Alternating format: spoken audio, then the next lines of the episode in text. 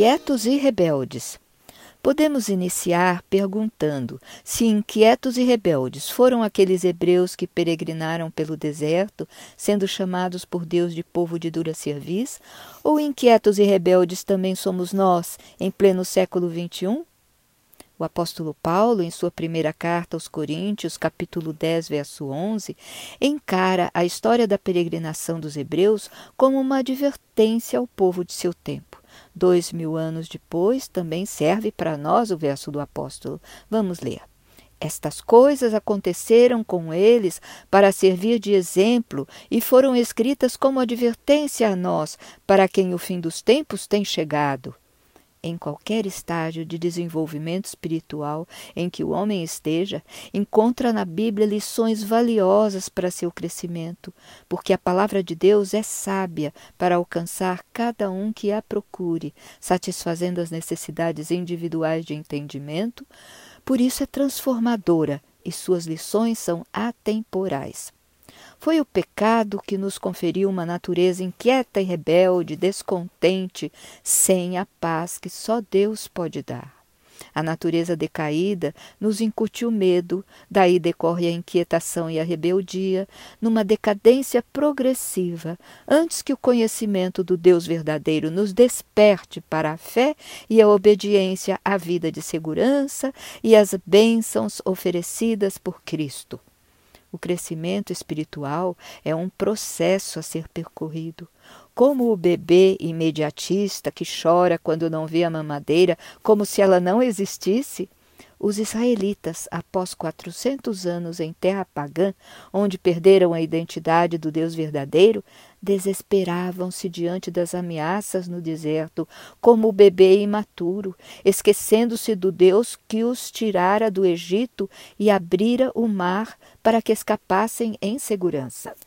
Da mesma forma como os israelitas empreenderam penosa peregrinação até Canaã, errando e aprendendo ao longo do caminho, sofrendo juízos pelas transgressões e bênçãos pelas manifestações de fé, assim também nós peregrinamos, sujeitos a reveses, rumo à Nova Jerusalém e à vida eterna. Provas e manifestações da graça divina não faltaram àquele povo. Pelo poder de Deus, Moisés os livrou do Faraó através de uma sequência de milagres que o povo presenciou e festejou, para esquecer tão logo foram surgindo contratempos, pois lhes faltava a fé no poder e na misericórdia de Deus, indispensável para que se libertassem de seus medos e suas fraquezas haviam sido retirados do Egito, precisavam, no entanto, abandonar as crenças e hábitos daquela terra pagã. A missão de Moisés era recuperar em sua mente e coração a imagem e o caráter do Deus verdadeiro. Três meses após saírem do Egito, chegaram ao Sinai, onde Deus usou uma linguagem adequada a eles naquela ocasião e manifestou-se de forma fantástica e ruidosa para anunciar-lhes seu poder e sua majestade, ensinando-lhes também a relação entre fé e bênçãos, em oposição à desobediência e juízos. Vamos ler Êxodo 19, versos 4 e 5. Vós tendes visto o que fiz aos egípcios, como vos levei sobre asas de águias e vos trouxe a mim. Agora, pois, se diligentemente ouvirdes a minha voz e guardardes a minha aliança, então sereis a minha propriedade peculiar dentre todos os povos, porque toda a terra é minha. Mas o povo não agiu conforme as promessas de que fariam tudo conforme o Senhor mandasse. E conhecemos muito bem o episódio da construção do bezerro de ouro, logo no primeiro ano da libertação, resultando na quebra das tábuas da lei escritas pelo próprio Deus. No início do segundo ano de peregrinação, Moisés os dividiu segundo os filhos de Jacó, e assim as doze tribos e agregados partiram do Sinai para Canaã, mas pressionavam Moisés com suas reclamações. Embora a nuvem do Senhor os protegesse da variação de temperatura entre dias e noites, e lhes fosse dado diariamente o maná, alimento farto e completo, diziam-se saudosos das comidas do Egito, lamentavam sua sorte e a falta de carne. Sobrecarregado, Moisés também reclama a Deus, em Números 11, verso 11. Disse Moisés ao, Senhor: Por que fizeste mal a teu servo, e por que não achei favor aos teus olhos, visto que puseste sobre mim a carga de todo este povo? Em resposta, como se lê em Números 11, verso 16 a 33, Deus lhe oferece a solução. Pede que selecione setenta anciãos para o ajudarem na liderança daquele povo. Moisés os reuniu ao redor da tenda, e o Senhor desceu na nuvem e colocou o Espírito sobre eles, e naquele instante profetizaram, para depois nunca mais. Dois dos anciãos selecionados, Eudade e Meudade, não estavam naquele local, mas no arraial. E sobre eles desceu o Espírito, e lá profetizaram entre o povo. Alguém veio contar a Josué que alertou a Moisés, mas este disse-lhe para que não se enciumasse por ele, pois quem lhe dera que todo o povo do Senhor fosse profeta. Em seguida, Deus enviou-lhes uma quantidade enorme de codornizes, e enquanto ainda se fartavam com a carne, a ira do Senhor os feriu com uma praga muito grande podemos perceber que a peregrinação no deserto estava deixando todos exaustos, o que abria mais espaço para que a natureza humana de cada um se manifestasse, fomentando a inquietação e a rebeldia em muitos deles, deformando sua visão dos fatos. Os israelitas pareciam até haver se esquecido das misérias diárias que os afligiam no Egito. Até Miriam, mostrou sua percepção comprometida ao acusar a cunhada Zípora de influenciar Moisés para que negligenciasse suas opiniões e as de Arão. Mas, na verdade, o que incomodava Miriam nada tinha a ver com a cunhada, mas com o dom de profecia dado a Moisés, agora assessorado com setenta escolhidos. A inveja cresceu na mente e coração de Miriam e contaminou Arão, indo ambos se queixar a Moisés. De pronto o Senhor irou-se e puniu Miriam com lepra. Arão reconheceu na hora seu erro e implorou pela vida da irmã. Generoso e nobre, Moisés intercede a Deus e, após sete dias, afastada do acampamento, Miriam é curada. Quando descuidamos da saúde, dormimos pouco e trabalhamos demais, é fácil distorcer a realidade e abrigar pensamentos que nos afligem, comprometendo também o equilíbrio mental e emocional, levando a decisões precipitadas e ações hostis como forma de descarregar nosso desconforto. E aí nos prejudicamos ainda mais com o resultado dessas ações indevidas. Conforme os autores do Guia de Estudos, a rebeldia do povo de Israel era, na verdade, contra a liderança de Deus, e sobre isso devemos refletir, para não incorrermos no mesmo erro. É muito fácil para o ser humano contrapor-se à sua total dependência de Deus. O relato de Números sinaliza a ira de Deus sobre aqueles que espalham críticas contra os escolhidos para sua obra. Como seres humanos, os líderes estão sujeitos a erros, mas devem merecer dos demais membros da Igreja o apoio e orações intercessórias para que cresçam espiritualmente no trabalho do Senhor. Manifestar misericórdia para com todos é o que se espera dos aliançados com Deus. Conforme escreve Ellen White em Mensagens Escolhidas, volume 3, página 345, Deus responsabilizará aqueles que expõem insensatamente as faltas de seus irmãos por um pecado de maior magnitude do que responsabilizará aquele que dá um passo em falso. A crítica e a condenação dos irmãos são consideradas crítica e condenação de Cristo. O estado de inquietação do povo israelita às portas da terra de Canaã acabou prevalecendo sobre sua pouca fé e tomaram decisões precipitadas que levou à morte um grande número deles. Para avaliar a terra a ser assumida, Moisés enviara duplas de espias que voltaram contando as maravilhas da terra onde verdadeiramente jorrava leite e mel. No entanto, eram habitadas por povos com poderosos exércitos. Lá estavam os Moabitas e Amonitas, descendentes, respectivamente, de Moabe e Amon, filhos de Ló com cada uma de suas duas filhas.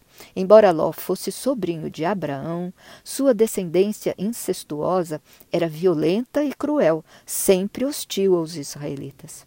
Havia também os Amalequitas, possivelmente descendentes de Amaleque, neto de Esaú, portanto, bisneto de Isaque e tetraneto de Abraão. Havia também os Eteus, os Jebuseus, os Amorreus e a Cananeus, aparentemente descendentes de Cã, filho de Noé. Mas o povo que mais impressionou os vigias foram os anaqueus, considerados gigantes e poderosos, nascidos de Anak, que significa pescoço comprido, citado em Números 13, verso 33. Deus prometera que entregaria as terras de Canaã aos israelitas, e Josué e Caleb, uma das duplas vigia, voltara confiante de que deveriam seguir em frente, pois Deus batalharia por eles. Mas inquieto e rebelde, o povo deu mais ouvido às notícias alarmantes que os demais espias trouxeram sobre os gigantes e cedeu ao medo, lamentando. Vamos ler número 14, versos 1 a 4. Levantou-se, pois, toda a congregação e gritou em voz alta, e o povo chorou aquela noite. Todos os filhos de Israel murmuraram contra Moisés e contra Arão. E toda a congregação lhes disse: Tomara tivéssemos morrido na terra do Egito, ou mesmo neste deserto. E por que nos traz o Senhor a esta terra? Para cairmos à espada e para que nossas mulheres e crianças sejam por presa? Não nos seria melhor voltar para o Egito? E diziam uns aos outros: Levantemos um capitão e voltemos para o Egito. Foi então que Josué e Caleb lhes disseram, conforme está em Números 14, verso 9. Tão somente não sejais rebeldes contra o Senhor, e não temais o povo desta terra, porquanto são eles nosso pão. Retirou-se deles o seu amparo, e o Senhor é conosco, não os temais. A inquietação do povo, ativada pelas, pelos vigias medrosos e incrédulos, levou-os ao desespero, o que é uma porta aberta para os desatinos. Naquele estado de medo, perderam a capacidade de raciocínio e esqueceram-se de que a proteção divina tantas vezes já provara ser capaz de livrá-los de qualquer perigo. Estavam prontos para apedrejar Moisés, Caleb e Josué, mas Deus reconheceu que essa revolta contra os líderes, na verdade, representava a revolta contra o próprio Deus. Então, a glória do Senhor apareceu na tenda da congregação a todos os filhos de Israel e disse a Moisés, em Números 14, verso 11 e 12: Até quando me provocará esse povo? E até quando não crerá em mim, apesar de todos os sinais que fiz no meio dele? Com pestilência o ferirei e o rejeitarei, e te farei a ti povo maior e mais forte do que este. A postura de Moisés diante dessa oferta de Deus leva os estudiosos da Bíblia a evocarem a figura do intercessor que será assumida por Cristo e tão bem registrada na oração do capítulo 17 do livro do apóstolo João. O guia de estudos ressalta que, da forma como Deus concede perdão à humanidade pecadora pela intercessão de Cristo, também concedeu perdão àqueles israelitas pela intercessão de Moisés. Moisés responde a Deus, clamando pela manutenção do nome glorioso e misericordioso do Senhor diante de todos os povos, e finaliza intercedendo no verso 19. Perdoa, pois, a iniquidade deste povo, segundo a grandeza da tua misericórdia, e como também tens perdoado a este povo desde a terra do Egito até aqui. O casal de autores do Guia de Estudos, Gerald e Chantal Kleinbeil, destacam que a graça combate a rebelião e a inquietação em sua essência. O perdão oferece novos começos, no entanto, existem custos. Realmente, Deus perdoa os pecadores e lhes dá novas oportunidades, mas não impede que sofram as consequências de suas faltas. Aquela geração seria perdoada e mantida por Deus enquanto vivesse, mas nenhum daqueles adultos infiéis entraria na terra prometida. E o guia completa. Parece juízo, no entanto, é graça como aquela geração seria capaz de conquistar as poderosas cidades-estados de Canaã se ainda não tinham aprendido a confiar no Senhor? Como seriam uma luz para as nações quando eles mesmos tropeçavam na escuridão? A peregrinação dos israelitas no deserto rumo a Canaã é uma representação da nossa peregrinação em pleno século XXI, rumo a Jerusalém celestial. Privilegiados aqueles que reconhecem isso e mantêm em dia o rumo certo. Como nossos pais, temos que vencer a incredulidade e a imoralidade num mundo que fomenta o desrespeito humano, a difamação e a cobiça. Há um código divino, um e um só caminho a seguir. Vamos ler o que escreveu o apóstolo Paulo em sua primeira carta aos Coríntios, capítulo 10, versos 1 a 5. Ora, irmãos, não quero que ignoreis que nossos pais estiveram todos sob a nuvem, e todos passaram pelo mar, tendo sido todos batizados assim na nuvem como no mar, com respeito a Moisés. Todos eles comeram de um só manjar celestial e beberam da mesma fonte espiritual que os seguia, e a pedra era Cristo. Entretanto, Deus não se agradou da maioria deles, razão porque ficaram prostrados no deserto. As supostas soluções oferecidas pelo mundo aumentam nosso sofrimento, por isso a humanidade está cada vez mais doente, embora Deus nos tenha permitido alcançar grande desenvolvimento em vários ramos da verdadeira ciência. Mas sem Cristo, nada pode nos satisfazer. Vejamos os comentários de Ellen White em Profetas e Reis, página 178. Os homens têm permitido que suas mentes se tornem tão obscurecidas e confusas pela conformidade com os costumes e influências mundanos que parecem ter perdido toda a capacidade de distinguir entre luz e trevas, a verdade e o erro. O apóstolo Paulo vê no exemplo dos israelitas um alerta para a nossa vida.